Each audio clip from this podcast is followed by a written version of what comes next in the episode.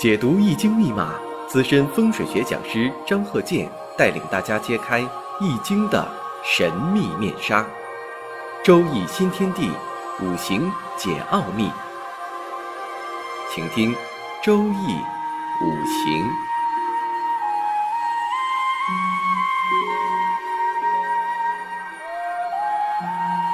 上山微电台荣誉出品。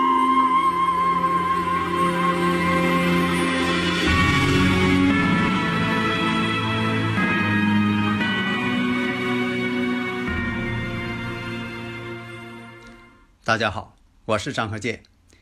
周易五行啊，下面呢，我还是讲一些定义上的一些问题。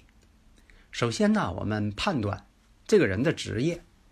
现在来讲呢，生日五行拿出来之后，我基本上能够判断出来，这个人大致做哪方面的工作，不能差距太大呀，必须做到一叫一个准，十拿九稳。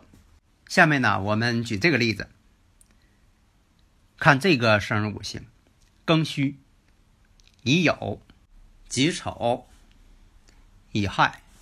如果你要是说全方位的看，那反映出来的问题呢，当然涉及到方方面面。像以前我讲的阴差阳错啊、十个大败日啊，这个是比较典型。当然还有很多，在我的课程当中啊，在以前的这个好多期课程当中。讲了很多了，你要都听一遍，总结起来，基本上呢，那就是一套完整的教科书。因为啊，我这课程啊太多了，每一集呀都有新的内容，所以啊，在这之前就是前啊这个一二百期以后啊中期这些课程涉及的内容啊，基本上都是一些啊告诉你短平快的一些方式怎么去做。但是任何的生日五行，它不可能在一本书上。你说我一查书都能查到，这个基本上不可能。因为什么呢？这个生日五行啊，就单从这四柱八个字这种组合排列组合，五十一万八千四百种。人的一生不可能你都遇到，任何一本书也不可能说你像查字典似的，一查就能查到。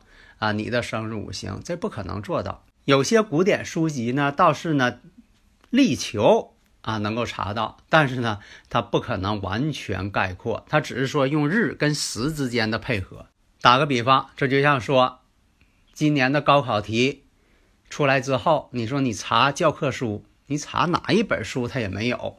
还有的朋友问呢，说这个这个讨论呐，有这个躲星啊，这个躲春呐，有没有道理？这个呢，从科学角度来说，有一定道理。就说人，万事万物，不光是人类啊，万事万物，生物界，它都生活在宇宙气场当中。那么，宇宙气场对你来说是好是不好？天体的运行确实呢，对生物界、大自然都有一定的影响。但是呢，也不能说太绝对，必须要唯物的。客观的，就是好的气场，我们要接纳。就像说，我们要经常晒晒太阳啊，沐浴阳光，这个大家很好理解。但是你要说躲这个星体气场，大家可能就不大理解。你像说不好的，有一些不好的射线，当然你得防范呢，你得躲避呀。刚才说呢是听友的一些问题，下面呢我们再回到我们刚才说这个五行上，庚戌、乙酉、己丑。乙亥，首先呢，我们分析一下。如果说先分析职业，以前讲了很多分析这个婚姻感情的，两个人合适不合适啊？这一生当中，婚姻感情在哪一年呢会好啊，或者是出现一些问题啊？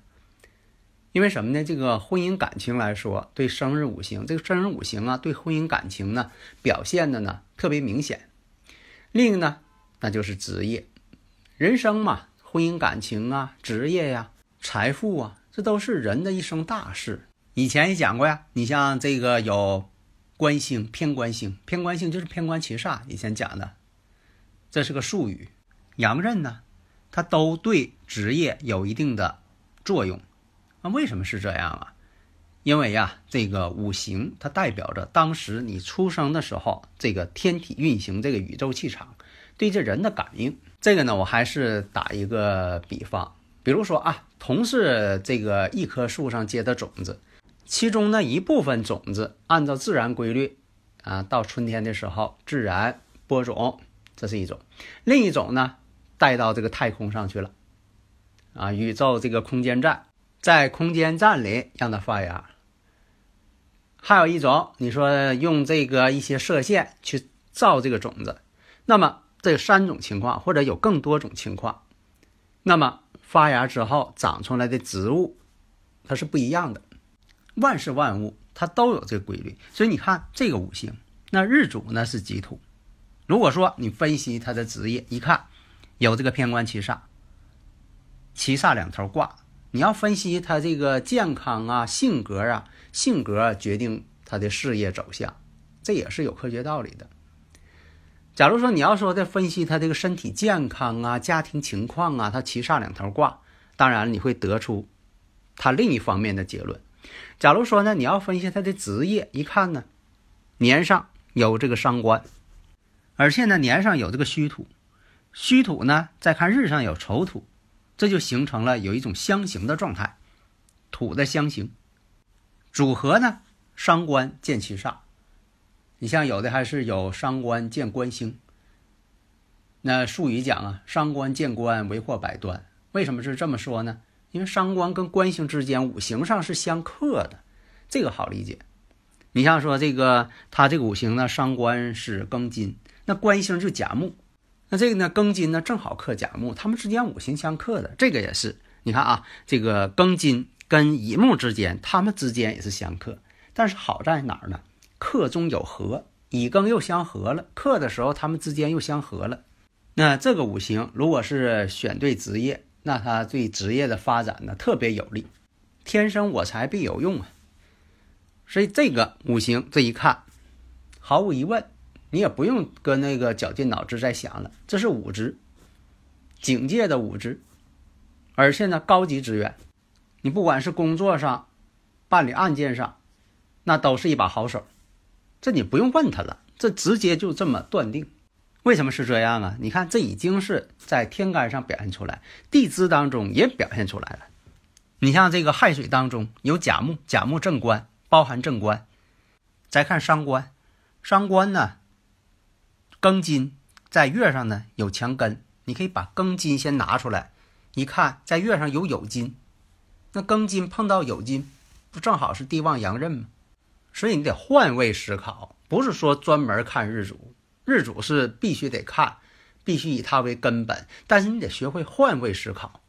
这我不讲的时候呢，有些人呢就没有意识到。那我一讲也恍然大悟。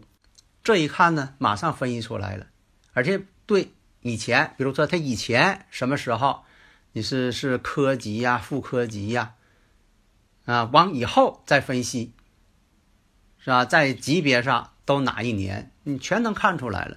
我经常讲，人生呢，这个五行，生日五行，它就是一个函数。你带入负值的时候，它得出的结论就是以前发生的事情；带入正数的时候，它就是未来所发生的事情。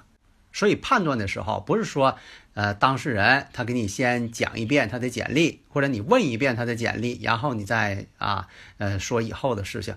这个呢，不是正宗的方法。这就像说，你问这个昨天、前天是什么日子，你也应该知道；问明天、后天什么日子，那你更得知道。